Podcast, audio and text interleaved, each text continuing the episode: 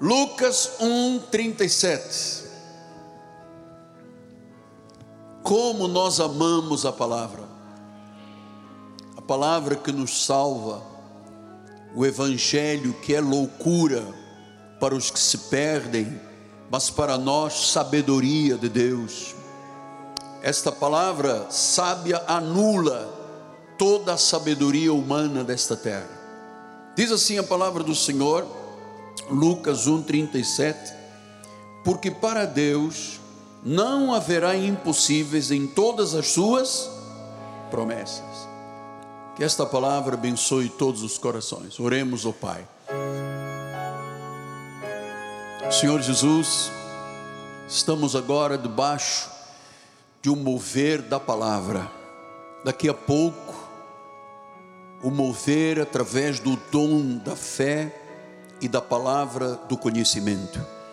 E eu preciso, Senhor, que tu uses a minha vida, as minhas cordas vocais, a minha mente, o meu coração, para falar à igreja sobre esse assunto, razões pelas quais orações não são respondidas. Queremos corrigir qualquer situação para que, quando orarmos a Deus, os céus se abram e a resposta venha em nome de Jesus. Então, Senhor, aqui estou como o menor dos apóstolos, frágil, fraco, pó, mas tu assim determinaste e me chamaste e me separaste para ser um apóstolo e um pastor. Usa-me em nome de Jesus e o povo de Deus diga amém, amém e amém. Meus amados irmãos, minha família, santos preciosos, meus filhinhos na fé. Nós precisamos de ter hoje uma compreensão ainda mais profunda do que é a oração e o poder da oração. Precisamos de aprender a confiar mais em Deus e na Sua palavra. A palavra é sagrada, a palavra é verdadeira, e por isso o meu chamado nesse altar dos senhores bispos da igreja, de levarmos sempre a palavra, porque a fé vem pelo ouvir a palavra de Cristo, só a palavra de Cristo. Então a palavra nos diz esta noite que para Deus não há impossíveis. Ele fez mais de duas mil promessas. E ele disse que nenhuma dessas promessas existe qualquer impossibilidade de que Deus as realize e as manifeste. Eu vou lhe dizer mais uma vez, amado. Toda a minha vida de oração sempre foi definida por autenticidade, consistência e audácia. É a área que eu mais luto na vida é a área de oração.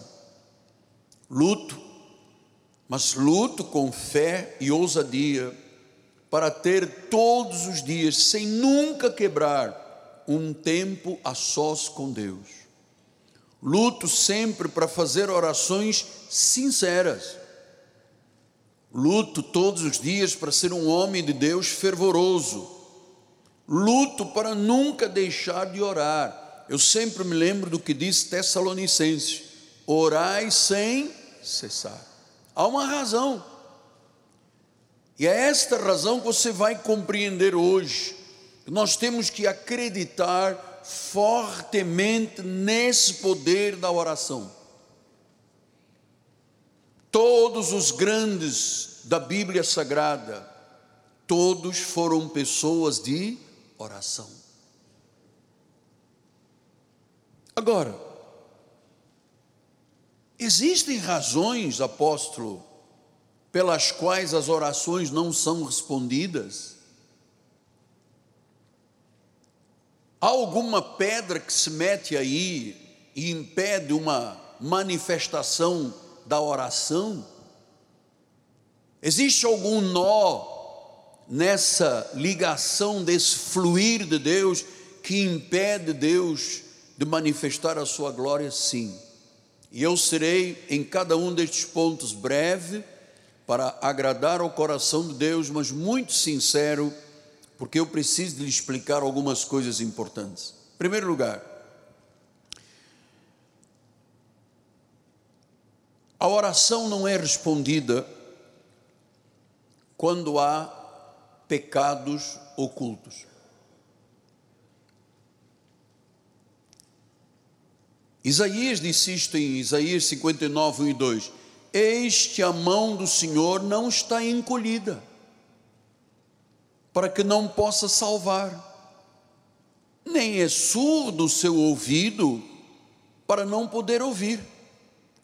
Mas as vossas iniquidades fazem separação entre vós e o vosso Deus.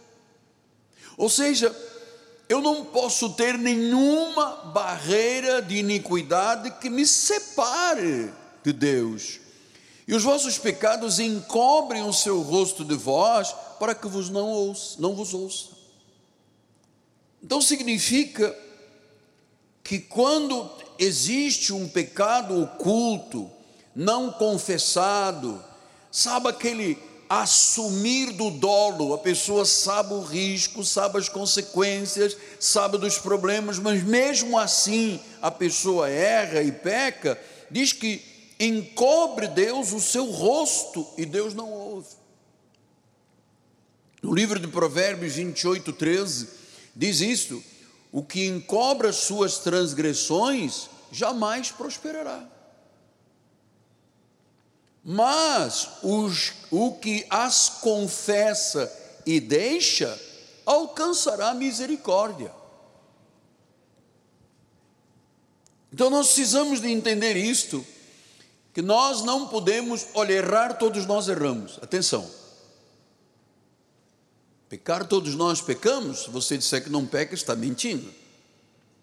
Agora, eu estou lhe falando no dolo, que é aquele erro que você comete para prejudicar o próximo, para roubar a alegria da família, para prejudicar não sei quem. Esse tipo de iniquidade, porque aqui está falando de iniquidade, são pecados dolosos, são situações que a pessoa diz: Eu não quero nem saber. Diz que isto encobre o rosto de Deus, e enquanto a pessoa não confessar, ela não alcança misericórdia. Deus não responde. 1 de João 1, 1 João 1, 5 a 8, ele diz isso. Ora, a mensagem que da parte dele temos ouvido e vos anunciamos é esta: Deus é luz, não há nele trevas nenhuma. Se dissermos que mantemos comunhão com Ele e andarmos nas trevas, mentimos e não praticamos a verdade. Se, porém, andarmos na luz, como Ele está na luz, mantemos comunhão uns com os outros, e o sangue de Jesus, seu Filho, nos purifica de todo o pecado.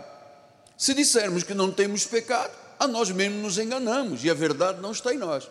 Então, pecar todos pecamos, ou por omissão, ou por pensamentos, ou por atitudes, algum momento da fragilidade da nossa carne. Agora, quando Paulo diz, faz morrer a tua natureza terrena, ele fala em prostituição, em bebedice, em orgias, essas coisas que são iniquidades desejar mal ao próximo, criar situações para prejudicar, são pecados dolosos que roubam a felicidade e encobrem o rosto de Deus. Você pergunta, apóstolo, você peca? Peca. Você peca. Todos nós pecamos.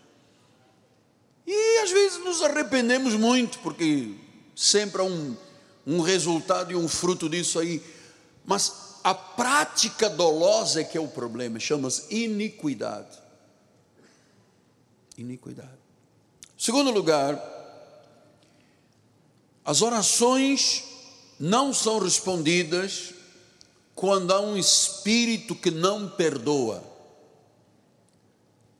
Marcos 11, 25 diz isso, e quando estiveres orando, se tendes alguma coisa contra alguém, pastor, o chefe, diretor, meu vizinho, a sogra, aquele, o pastor, ele, se você tem alguma coisa contra alguém, perdoa. para que o vosso Pai Celeste vos perdoe. Então quer dizer que, se eu estou orando, eu tenho alguma coisa contra alguém e eu não perdoo, isto bloqueia a minha vida. É como pegar uma mangueira e dar um nó, a água não sai, o fluir de Deus não acontece. Perdoe. Pastor, mas aquela pessoa, sim, eu sei, eu, eu conheço, eu já passei por dramas muito violentos. É melhor perdoar para Deus responder às suas orações. Terceiro lugar, quando há incredulidade no coração. Você sabe que a experiência que estamos tendo nestes últimos dois meses, de orarmos insistentemente, eu acho que já orei por algumas pessoas quatro, cinco vezes. Eu noto a fé, a pessoa está. Ela quer ver Deus agir, mas eu já orei por muita gente, não estava aí. Então, Tiago explicou isto. 1,6. Peça, porém, com fé, em nada duvidando. Não pode ter incredulidade. Ah, não adianta ir lá na frente orar, porque eu já fui duas vezes, pedi a Deus que me desse um marido, ele não mandou, não vou mais. Isso é incredulidade. Peça com fé não duvide de nada, pois o que duvida é semelhante à onda do mar, é impelida e agitada pelo vento. Não suponha esse homem que alcançará do Senhor alguma coisa. Ou seja, se o meu coração tem uma incredulidade, uma dúvida, como é que eu vou alcançar do Senhor alguma coisa? Diga-me. A palavra é clara. Ponto. Diz que se eu duvidar, eu não alcanço nada de Deus. Versículo número 8: Homem de ânimo dobre, inconstante em todos os seus caminhos. Eu não posso esperar que Deus me atenda se eu mesmo estou duvidando dele. Não suponha esse homem que alcançará do Senhor alguma coisa, alguma coisa. Pode ser nevralgia, dor de dente, coluna, problema de família, de dinheiro, da justiça. Se eu dou um passo e venho aqui na frente, duvidando, será vou lá, todo mundo está indo, eu também vou e tal. Mas se isto tiver lá dentro um cunho de duvidar, como é que eu posso alcançar? Porque a dúvida é do diabo, você sabe isso, a dúvida é do diabo. Hebreus 11:6 disse: de fato, sem fé é impossível agradar a Deus, porquanto é necessário que aquele que se aproxima de Deus creia que Ele existe. Tem que crer, tem que acreditar e que Ele se torna um galardoador dos que o buscam. Ele é o galardoador, Ele é o abençoador daqueles que creem.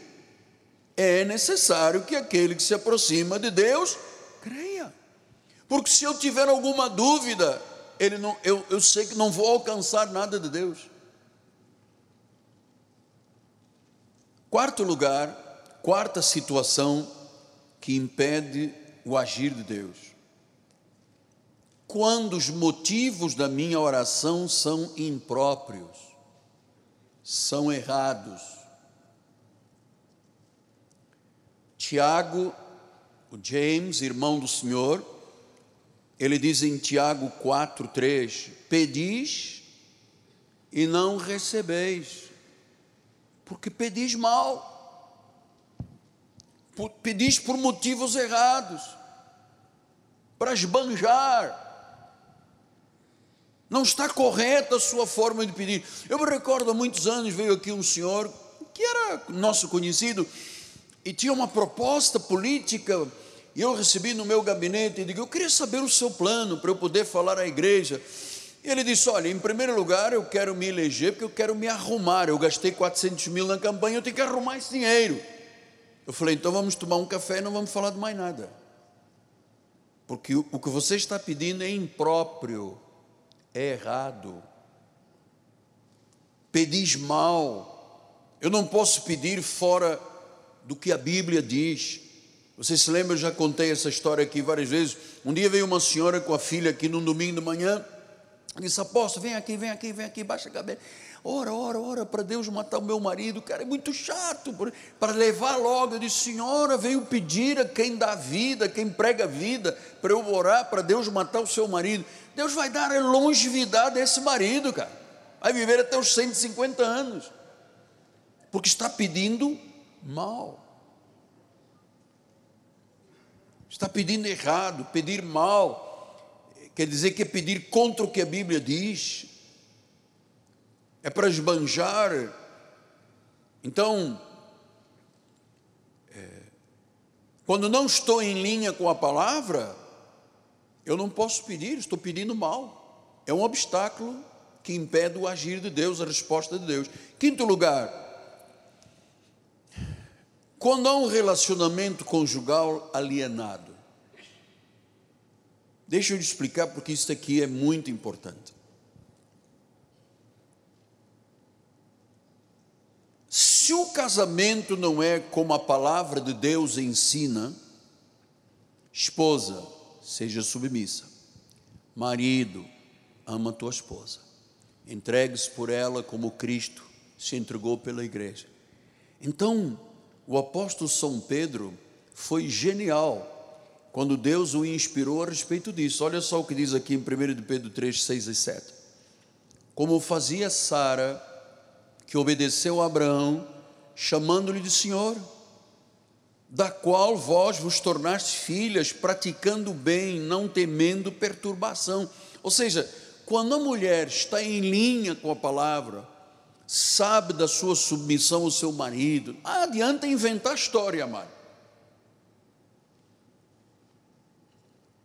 Diz que Sara não temeu perturbação, porque ela se colocava no lugar de esposa amorosamente, chegava a dizer que Abraão era senhor dela, ela, sabe, era uma mulher apaixonada, uma mulher dedicada. Abraão quis, na hora de morrer, até que os seus ossos fossem seu corpo fosse sepultado junto da mulher.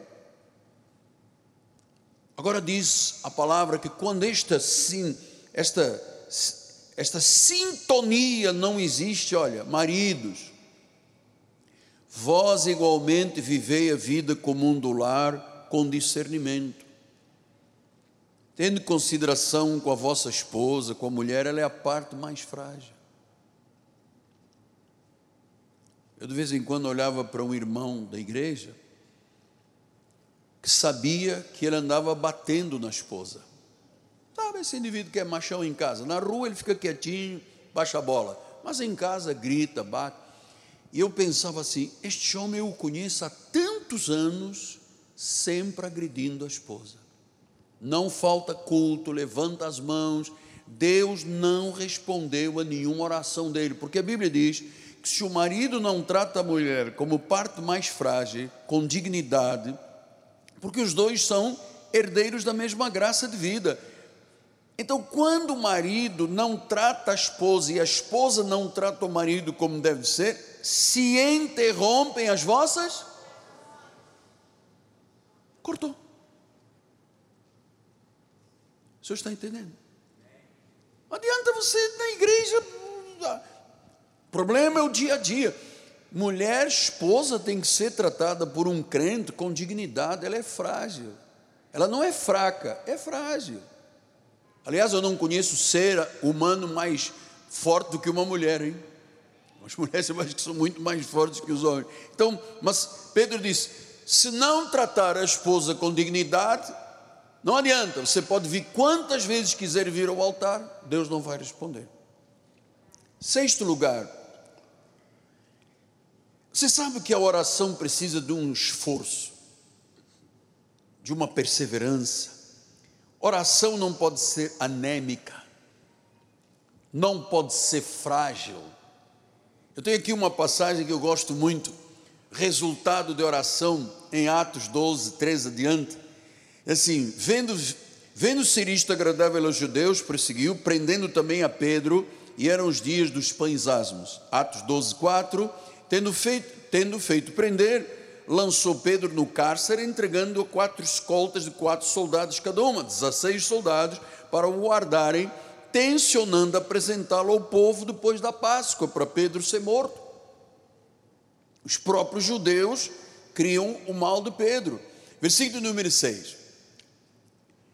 Quando Herodes estava para apresentá-lo naquela mesma noite, Pedro dormia entre dois soldados, acorrentado com duas cadeias, sentinelas à porta guardavam o cárcere. Impossível resolver esta situação, não é? Isso é um caso perdido. Eis, porém, sobreveio um anjo do Senhor. Olha, amado, você pode estar diante de um caso impossível. Este homem tinha 16 homens armados do lado dele com um fuzil HK-47, 762, mais dois presos com ele. No, disse que, eis porém, é, é isso que eu entendo que é o relacionamento com Deus, de crermos nestas verdades. Veio o anjo do Senhor, uma luz iluminou a prisão, tocando no lado de Pedro, despertou, dizendo: Levanta-te depressa. As cadeias caíram-lhe das mãos. Você sabe que esta noite cadeias vão cair aqui na frente que aprisionam a mente, o coração, os sentimentos, emoções, às vezes levando uma pessoa em impulso suicida escondido, ninguém sabe, se automutila. Há problemas gravíssimos. Não importa, é uma prisão. Diz que Deus fez cair as correntes. E disse-lhe o anjo: Cinge-te, calça as sandálias. E ele assim o fez, disse mais: Põe a capa, segue-me. Então saindo, seguia, não sabendo o que era real, o que fazia por meio do anjo, parecia apenas uma visão. Depois de terem passado a primeira e a segunda sentinela, que não viram, chegaram a um portão de ferro que dava para a cidade, o qual se lhes abriu automaticamente. Amados, Deus é um Deus vivo, não pode duvidar eram soldados, eram correntes, era portão de ferro. Diz que ele se abriu sobrenaturalmente, automaticamente, e saindo, enveredaram por uma rua, e logo adiante o anjo se apartou dele. A obra já estava completa. E diz o versículo de número 12. 11? 12. Considerando ele a sua situação, resolveu ir à casa de Maria, mãe de João, cognonimado Marcos, onde havia muitas pessoas congregadas e Muitas Olha, nós estamos aqui muitas pessoas essa noite. Bispo André, toda segunda-feira eu acompanho o irmão. As pessoas estão aqui, faca nos dentes e olho, sangue nos olhos, amado. Porque tem que acontecer este tipo de milagre na nossa vida, amado. Diz que havia muitas pessoas congregadas, estavam lá em oração, numa casa. Quando ele bateu no postigo do portão, veio uma criada chamada Rod para ver quem era reconhecendo a voz de Pedro, ficou alegre e nem o fez entrar, voltou correndo para anunciar: Pedro está lá fora no portão. E eles disseram: Ah, Rod, você é louca. Você é louca, garota. Ele está preso lá, ele vai ser apresentado depois da parte, vão matá-lo. Nós estamos aqui orando, mas. Just in case. Você está louca, Rosa. Rod. Rose, Herode? Rosa, Rose. Então ela, porém, persistia: não, não, não. Eles disseram: não, não, é, não acreditamos, é um anjo. Entretanto, Pedro continuava batendo, eles abriram, viram, ficaram atônitos. Ele, porém, fazendo sinal com a mão para que se calassem, contou-lhes como o Senhor tirara da prisão e acrescentou: anuncia isto a Tiago e os irmãos, e saindo, retirou-se para outro lugar. Veja, as pessoas estavam lá orando e elas não acreditavam que Deus poderia responder.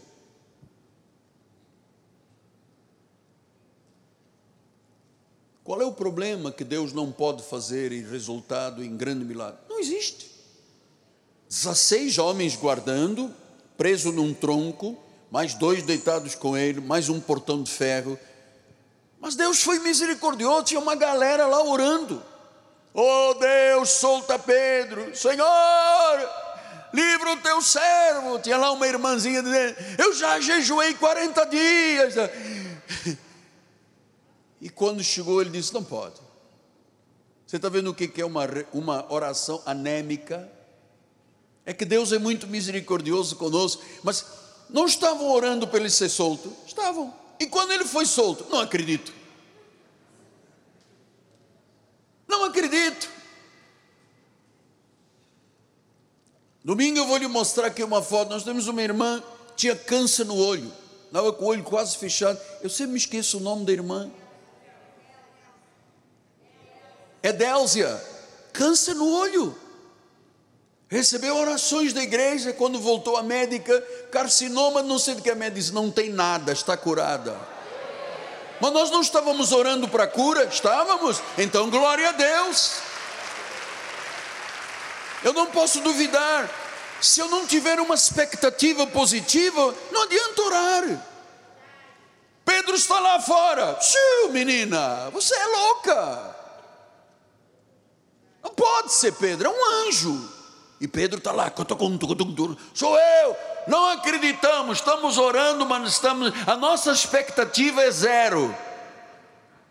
Então arruma as botas e vai embora. Nós temos que entender que quando se ora, os céus se movem, amado anjos estão aqui. Eu não estou aqui na expectativa. Será que vai abençoar? Não vai abençoar? Amado, eu creio que você sairá daqui esta noite curado, livre, liberto, transformado, amado. Não há impossíveis em todas as suas promessas. Eu tenho um testemunho, há alguns anos atrás eu fui estudar em Singapura, no Hagai Institute, que era um instituto de liderança mundial. E quando terminei o instituto, eu fui à Coreia, à igreja do Paul Yong Cho, pastor da maior igreja do mundo. E eu queria muito conhecer um negócio chamado Montanha da Oração. Então havia ônibus da igreja, eu fui para uma montanha e lá em cima encontrei as coisas mais impressionantes. Umas célulazinhas cavadas no, na terra, na pedra, as pessoas iam para lá para dentro orando, e tinha um grande templo, e tinha um templo tipo assim, um pouquinho maior, do tamanho da nossa capela, sem bancos, e todo mundo sentado em esteiras, com um garrafão de água, coisa de comida e tal. E eu cheguei junto da pastora, eu tinha levado 10 mil pedidos de oração. Cheguei lá, a pastora coreana, oramos e tal, e eu disse: Olha só, sem ofensa, por que esta turma toda aqui deitada no chão, com garrafa, com comida? Quem são estas pessoas? Ele disse: Nós aqui temos a seguinte fé: entrou aqui doente, só sai na hora que está curado. Cara, eu fiquei chocado. Eu mesmo disse: Oh, Rode! Quer dizer que a turma vem e não sai daqui enquanto Deus não cuida. E se demorar um mês, eles vão ficar aqui.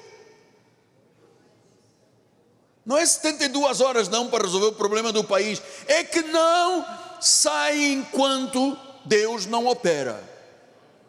Eu vi, porque eu passei lá um dia, uma senhora que estava lá com um garrafão com nos igrejas lá, toda curvadinha, de repente, a senhora se levantou, tchau e benção, vou embora, não tenho mais nada. Então, o povo era da fé. Só sairão daqui curados. Há pessoas. Dia uma senhora me disse: Ah, eu já orei aqui várias vezes com o irmão como Deus não atendeu, eu fui também na Universal, fui lá um sacudimento, de repente pode ser um sacudimento, né? Depois também fui numa outra que dá um óleo com sal para comer, um enxofre. Falei, senhora, é melhor o senhor ficar por lá, porque Deus não vai resolver, o senhor não acredita em nada. Tiago 5, 17 e 18, e o tempo está passando.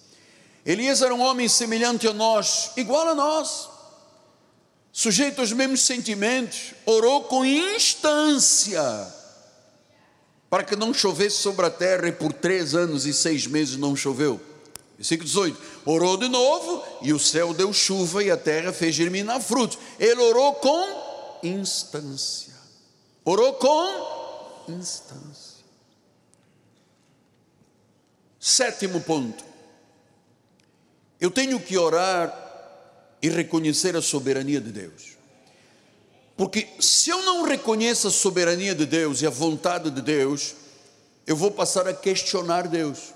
Romanos 9, 15 e 16 diz: Pois ele diz a Moisés: Eu terei misericórdia de quem quer me, de quem me aprover ter misericórdia, e compadecer-me-ei de quem me aprover ter compaixão. Assim, pois, não depende de quem quer ou de quem corre, mas de usar Deus a sua misericórdia. Amado, nós temos que confiar e obedecer. Deus mandou orar, nós vamos orar. Pastor, mas há pessoas que nós oramos e não foram curadas. Eu sei que isto deixa muito perplexa a pessoa. Por que, que Deus não responde afirmativa, afirmativamente sempre? Por quê? Nossos motivos devem ser sempre puros, com intensidade incessante. Mas vamos lembrar de uma coisa de Isaías 55:8. Os meus pensamentos não são os vossos, nem os vossos caminhos, meus caminhos, diz o Senhor. Então, por que, que houve casos que nós oramos, a igreja orou e a pessoa partiu? Porque os nossos pensamentos não são os de Deus. Quem tem o destino não depende de quem quer, de quem corre. Nós vamos fazer a nossa parte. E, e eu sei que Deus é muito misericordioso, ele, ele, ele é bom, mas nós não temos, a não ser por resiliência, uma explicação por que há casos, e nos dói muito, quando Deus não respondeu. Ele é soberano ou não é? Ele é soberano.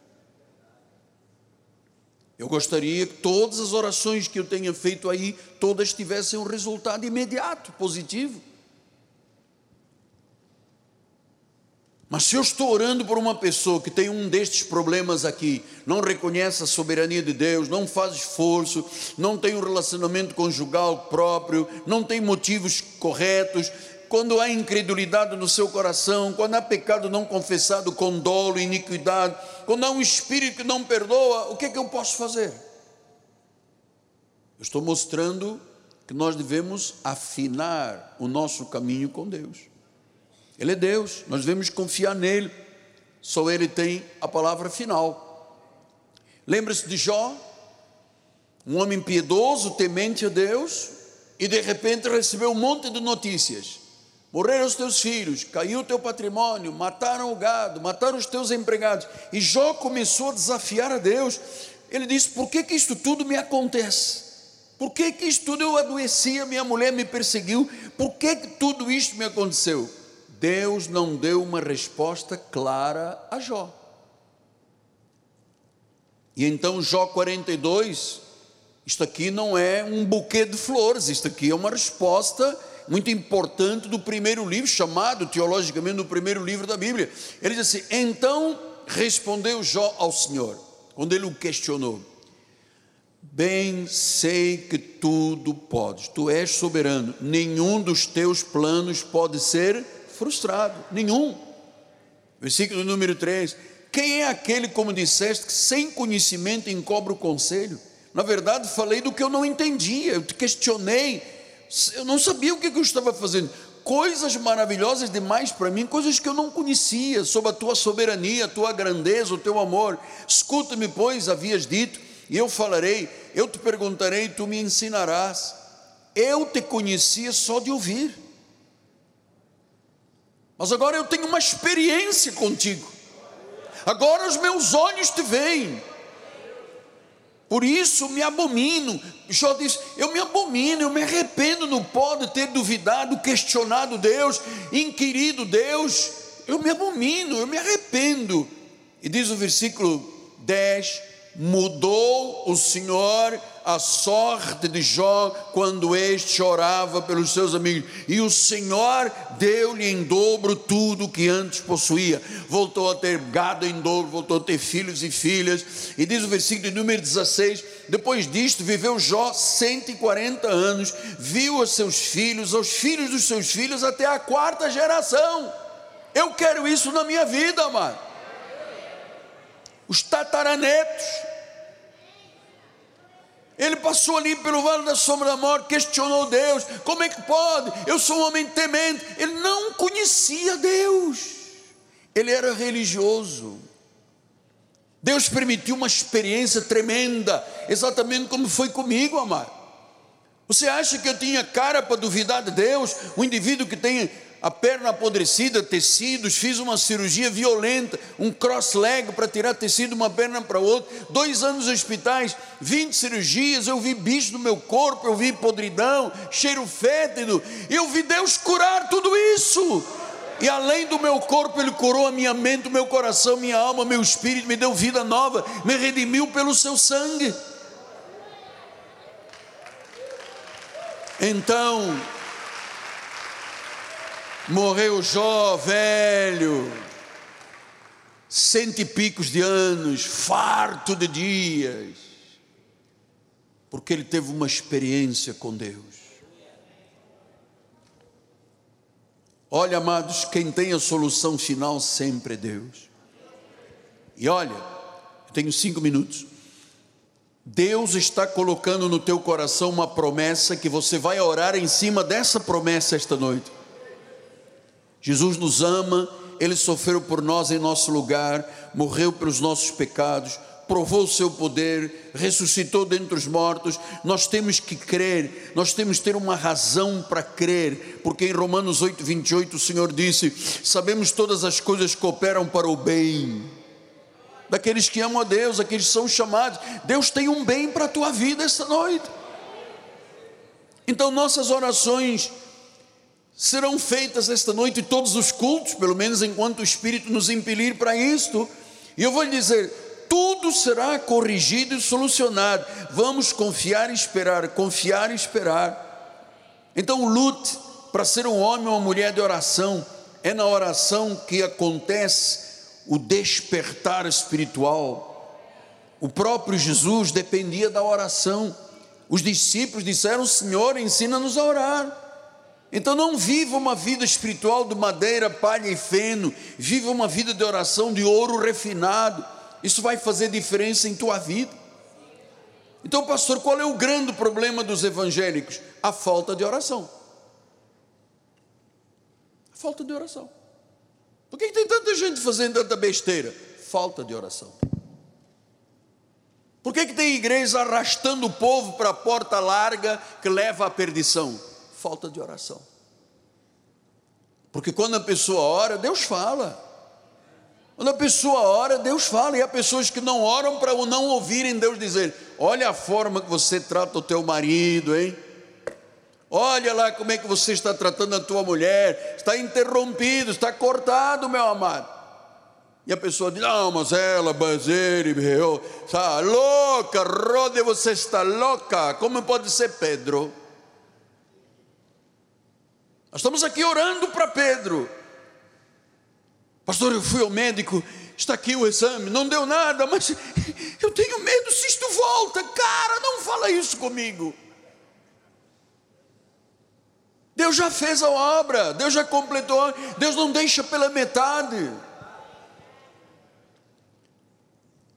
O salmista no Salmo 143 diz isso: A ti levanto as mãos, a minha alma anseia por ti, como terra sedenta. Dá-te pressa, Senhor, em responder-me, o espírito me desfalece. Não me escondas a tua face para que eu não me torne como os que baixam a cova. Versículo 8: Faz-me ouvir pela manhã a tua graça, em ti confio, mostra-me o caminho por onde devo andar, porque a ti levo a minha alma. Livra-me, Senhor, dos meus inimigos, pois em ti é que eu me refugio. Ensina-me a fazer a tua vontade, pois tu és o meu Deus. Guie-me o teu bom espírito por terreno plano.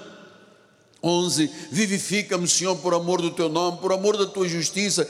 Tira da tribulação a minha alma e por tua misericórdia, dá cabo dos meus inimigos, destrói os que me atribulam a alma, pois eu sou teu servo, eu anseio por ti. Eu anseio, minha alma anseia. Eu tô, eu tô como numa terra sedenta. Então, meu amado, a vida de oração pessoal, congregacional, amado, eu vou lhe dizer para neste minuto final, não busque outra fonte por favor. Que eu sei notícias aí de fora. Aqui, graças a Deus, nós temos um povo santo. Muito crente vai a cartomante. Muito crente vai aos búzios. Porque se Deus não age, o diabo vai agir. É isso? É isso. Muitos estão fazendo isso. Não podemos nos distrair com o mundo. Pastor, mas lá fora tem um problema, amado. Nós sempre vamos ter problemas. Nossa sociedade é banhada em problemas desde 1500.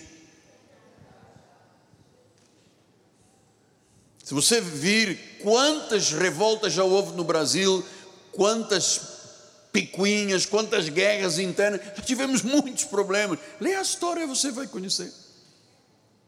Então nós precisamos de Deus nesta hora. Vamos orar, vamos dialogar com o Espírito Santo, vamos ser guiados por Ele nesta hora.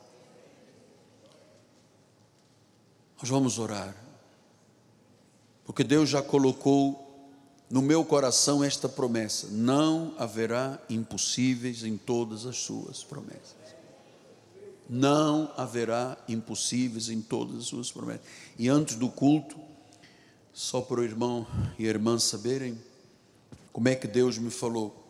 Em verdade, isto foi antes do culto, quando eu pedi a direção para a oração. Em verdade, em verdade vos digo que aquele que crê em mim fará também as obras que eu faço e outras maiores fará, porque eu vou para junto do meu Pai.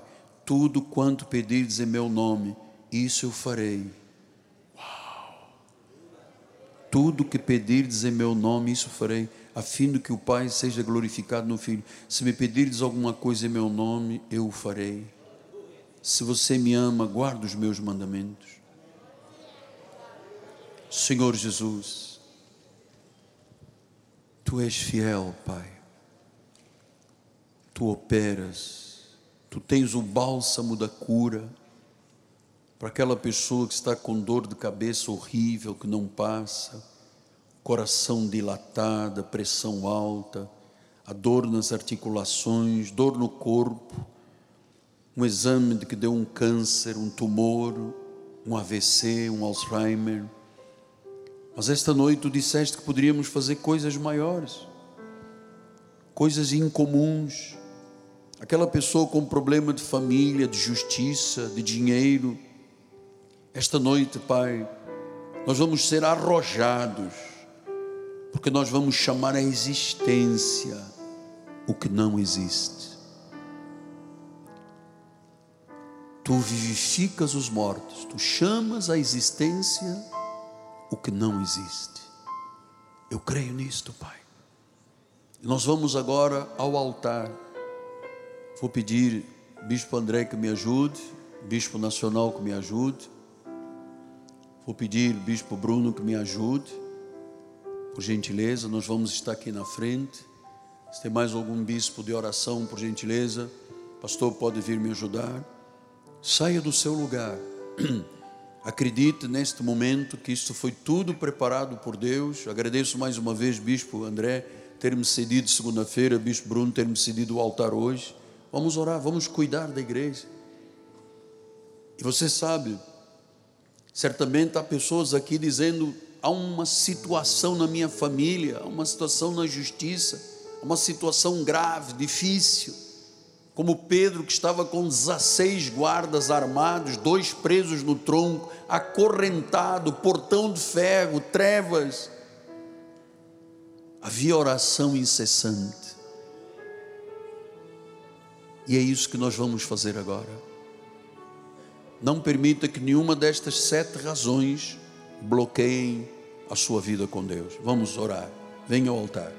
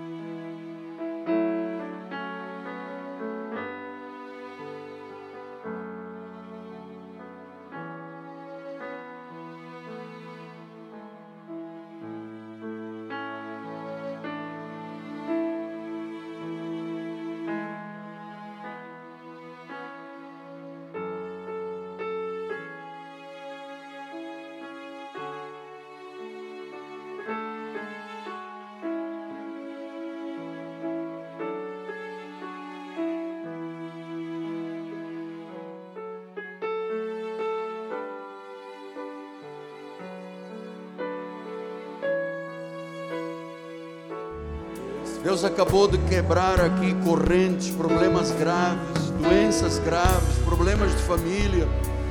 Deus ergueu vidas esta noite. Esta obra está sendo feita também através da internet, através das mídias sociais.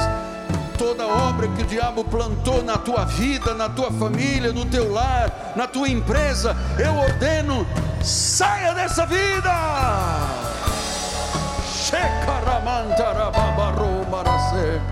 Oh Deus maravilhoso. Obrigado, Jesus. Só tu és santo, incomparável és. Obrigado, Jesus. Obrigado, Senhor, porque a cada noite, a cada dia, o Senhor tem respondido às nossas orações. Obrigado porque mais uma noite sairemos da tua casa, ó Deus, com a certeza do nosso milagre. Obrigado, Deus, porque aqui estamos para testemunhar a tua grandeza, a tua glória, a tua majestade. Obrigado, Deus, obrigado. Só temos que te agradecer. Ó Deus, declaramos sim, declaramos uma noite vitoriosa, declaramos uma semana em perfeita vitória, declaramos, Pai, que os teus sinais, os prodígios e as maravilhas se manifestarão continuamente na nossa vida, porque o Deus que está em nós é o Deus que opera milagres.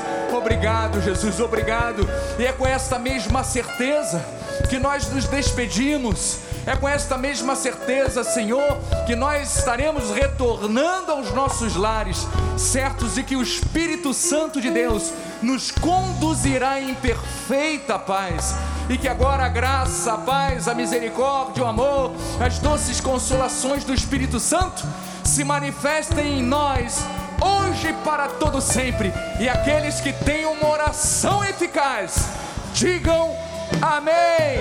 E amém. E amém. Vá em paz, vá feliz, certo de que o Senhor operou na sua vida.